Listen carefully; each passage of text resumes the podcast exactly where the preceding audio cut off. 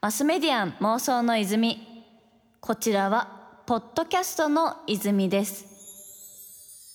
さて本日はですねワンメディア株式会社代表取締役明石学人さんと株式会社ニューン創業そして投資家としても活動されている中川綾太郎ことあやたんさんをお迎えして公開妄想イベントをお送りしております。後半もよろしくお願いいたします。拍手お願いします。よろしくお願いしますお願いしよろしくお願ますいします。先週はですね起業というキーワードで妄想トークをしてきましたがここからはあの未来に関する妄想トークをお二人とがっつりしていけたらいいなと思っておりますであの明石さんといえば改めてですが動画2.0を掲げワンメディア株式会社の代表取締役でもありますがあのついに来年に迫りました。2020年に導入される第5世代の移動通信システム。あの皆さん今 4G っていうものを使って通信してるかなと思うんですけど来年は 5G が来ますと動画コンテンツでどんな未来を妄想してるかについてちょっとお伺いしたいんですけどはい。実際その 5G が導入されると何がどう変わっていくんですかね？ねこれね あの、はい。僕なんか 5G ご意見番みたいな感じで、まあね。よくいろんなところで呼ばれるんですけど、うん、聞かれそそう。あの 5G ってめちゃくちゃ難しい話なんですよ。そう。なんあのまず、まあ、めちゃくちゃ通信が速くなるんですね。う超早い。超速くなる。でこの速くなるっていうなんか意味合いをこう何ギガバイトもの情報が一瞬で転送できるとかそういうね軸で捉えられちゃうとこれちょっと違くてほあのそう重いものがガッていくっていうよりかはあのなんていうな双方向のその通信が超速くなるんですよ。うそのレスポンスが即時になるみたいな感じそうなんですかね。そうそうそう。レスポンスが速いんですよ。うんでこれが、えっと、日本中一気にそうなるわけじゃなくてあの、まあ、それぞれこういろんな会社、まあ、例えば KDDI だったら渋谷っていう街を重点地域にして 5G をじゃあ導入しますみたいな。なるほど。とかなんかそのエリアが限られるんですね。うん。で 5G が導入されてるエリアっていうのはそういうふうにこうレスポンスがめちゃくちゃ早いんで、うん。例えばですよあのライブ配信とかやるじゃないですか。インスタとか、はいやりますね。ああいうツイッターとかで。うん。でどうしてもこうテンポがちょっと遅いですよね。うん時差がちょっとありますよね。でああいうこう時差がほとんどない状態おのあのサービスとか提供できるようなんですね、5G のエリアなるほど。うん。そうなるとこう今ってやっぱじゃあ動画はじゃあこうカンパケしたものをこうじゃあ YouTube に上げるとか、うん。であるいはライブ配信もまあライブ配信見てくれてるファンの人はなんかこうコメントとかあのリアクションしてもちょっと時間差で来るから。確かに。届いてんのか届いてないのかちょっとわかんないですもんね。なんかあのちょっと1分前のやつがあ遅れてくるみたいな、うん。ちょっとなんか遅いリアクションじゃないですか。あれがもっとポンポンポンポンできるようになっちゃったらちょっと違うコンテンツが作れそうじゃないですか。確かに。なんかそこの反応というかやり取りが全然違くなりそうですね。そうなんです。なんでこう動画コンテンツっていうのはですねあの僕主に3つの価値があると思ってるんですよ。三つの価値、ええ。そのインフォメーションとはい。コミュニケーションうん。と IP の3つがあると思ってて、なるほど。であの今までの動画っていうのはいわばこうインフォメーションがこう中心どっちかっていうと自分から伝えていくってまあ一方的な感じ動画自体のインフォメーションを受け取って「へえなるほど」とか「うん。はあ面白い」みたいな風になんかそういうこう受け取るもの。でコミュニケーションっていうのはまだこれからっていう感じだったんですね。要はライブ配信とかでこうあれってコミュニケーションの価値じゃないですか。ね。動画を見ながらそこ双方向で、うんでそこの部分ってあのまだまだ技術的になんか満たされてないところを 5G が満たしていくとコミュニケーションの価値めっちゃある、うん。で最後のこの IP っていうのは、はい。いわばこうネットフリックスとかああいうところに流れてるこうすごいちゃんとした映画とかアニメとか、なんかそういうのですね。IP は権利とかそうそうそうそうまあ。あのそうです。あの情報価値のあるあのなんかそういうブランド、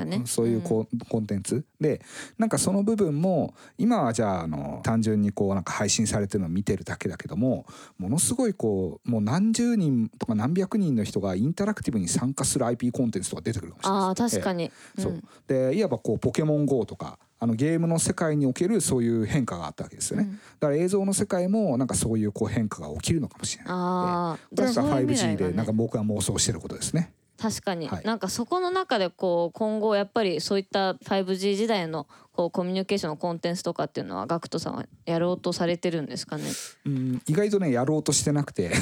おそうなんですね。そう。ご意見番だけど。ご意見番だけど。そう。でというのもあのなんか実際にあんまり波がまだ来てなくてこれから来るぞっていうところにうん。早くね行き過ぎると、実際波来るまでになんかこう息が続かなくて沈んじゃうんですよね。ええ。ラクダさんは地味に堅実なんですう結構堅実でしたね重くてね堅実なんですよ。石橋をねめっちゃ叩く。ちゃんと叩くっていう。そう,、ええ。そう要は売り上げ5万円の時にそれ学んだんですよね。そう。また5万円やるかみたそいな。また5っちゃいますもんね万だときついなみたいな、そう。なんでどっちかっていうと要はよくあのなんでしょうねこう3歩先とか行っちゃうとダメだなと思ってなんか1.5歩先ぐらいがちょうどいいなって思ってるんですよ。うんだから 5G 界隈には一応いてアンテナも張っとくんだけど本当の意味でおなんかおよしよし今だっていうところまでは、あのちょっと足を蓄えとく。あーなるほど。それまでこう準備はしておくけええ。ど踏み込むのはもうちょい確かに実際だって最初はその渋谷からとかだから、まあ、ある意味全国区になるのにねまた1そうそうそうそう。年とか時差があるかもしれないですそうそうなんんです。そんぐらいもう本当にかかる。もう1年で多分済まないんじゃないかな、多分結構時間かかりすそうですね。ごい時間かかるんですよ。設備投資があの通信会社がすごい必要なことなんで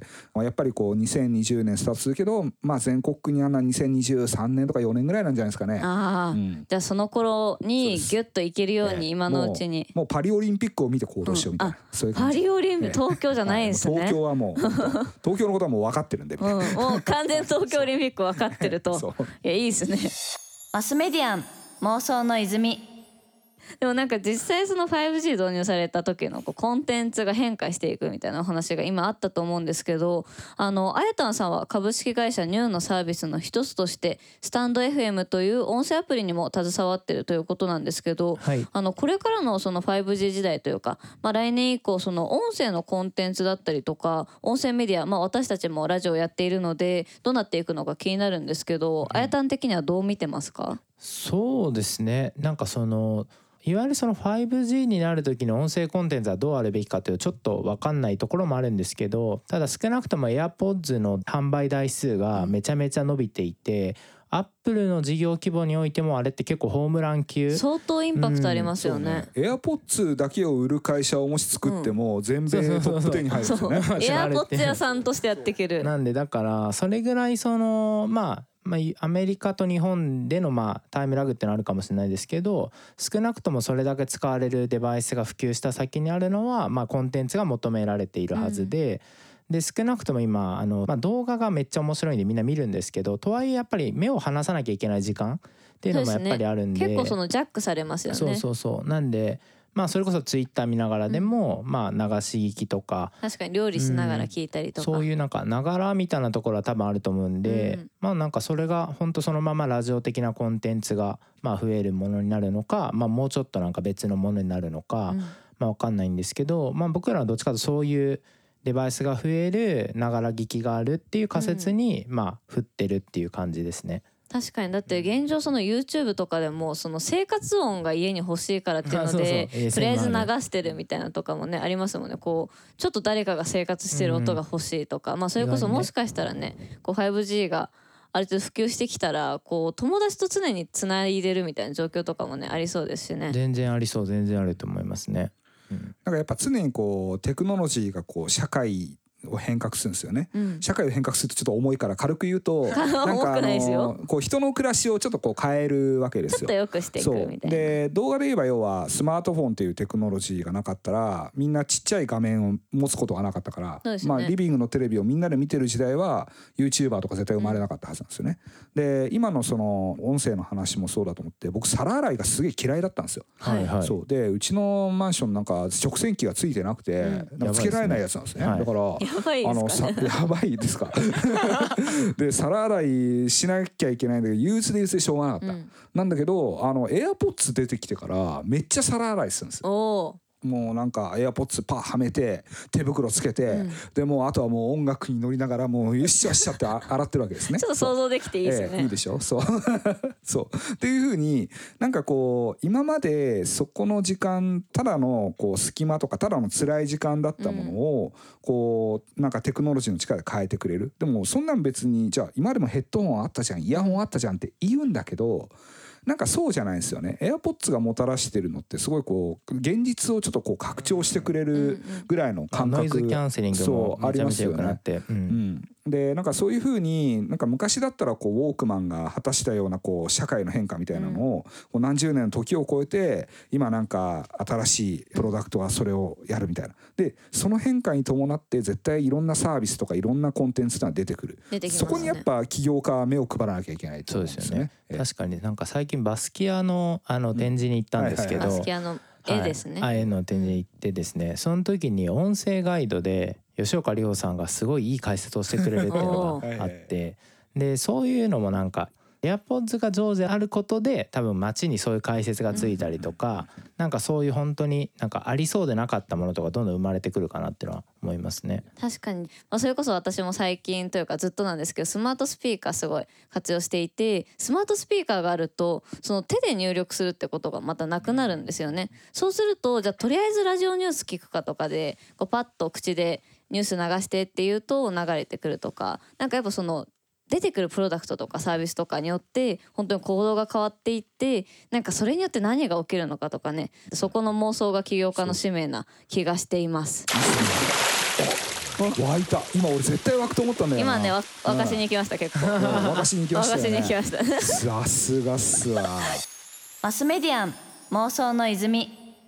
ということで改めてあの私たち3人の妄想トークセッションを進めてきたんですけどここでちょっと終了させていただいてここからはお客様も参加しての妄想質問タイムにしていけたらいいなと思っています。あのここに来ている方で質問などあればぜひ挙手していただけたら嬉しいんですけどさすがです。ありがとうございます。あの期待してました。あ、えー、ラジオネームをいただいてもいいですか？ラジオネームクーマでございます。クーマさん。はいえー、っとですねいろいろお話を聞いててすごく今一番気になったのは、うん、平成が30年ちょっとで終わったじゃないですか。はい、そうですね令和になりましたね。うん、でこれから30年後の未来って皆さんどうなると思ってますかね？うんねインターネットだってあの当時はほぼ民生化はされてなかった時代ですよね。そうですね。なのでそれが今こんなに普及しちゃってでも30年後に今のインターネットがあるのかっていうのも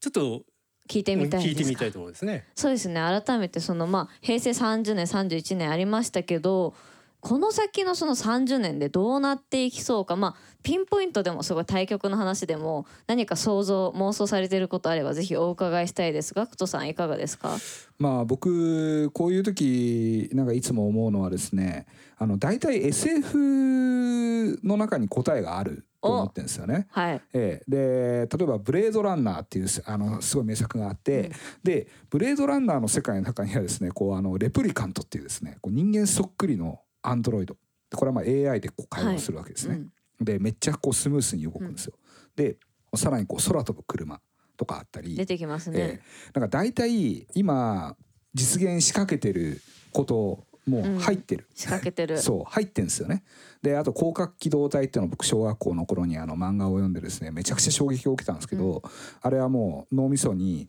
あの補助電脳って言ってちっちゃいパソコンをですねつけるわけですね。つけたい、であの直接こうここの首のところにこうなんかジャックを挿すとインターネットつながるんですよ。えー、インターネットつながりたい。でも今なんかすぐツイートできそうですね。そう。でも今あの北欧の国だとあの、うん、もう体にこうあの IC チップ埋め込んで、ね、全部決済できたりとかであと顔認証でこう全部できたりとか、うん、なんかあの広角機動隊のこう世界観みたいなものっていうのはですね今もう現実になりかけてるんですよね。うん、で要は SF 小説って多分30年先ぐらいの未来を書かないと多分コンテンツにならないから多分そういうこう SF サッカーねめちゃくちゃ真剣に考えてるんですよ。でじゃ今流行ってる SF 小説あの例えばですねあの最近だと映画にもなりましたけどなんだっけメッセージ。メッセージ。だ。あの、はい、小説からのやつですよね。そうそうそうそう、ええ、であのメッセージっていうあの映画入りましたけどあれの元になってる短編小説があってありますね。ええ、でなんかそれとか読むと本当にあ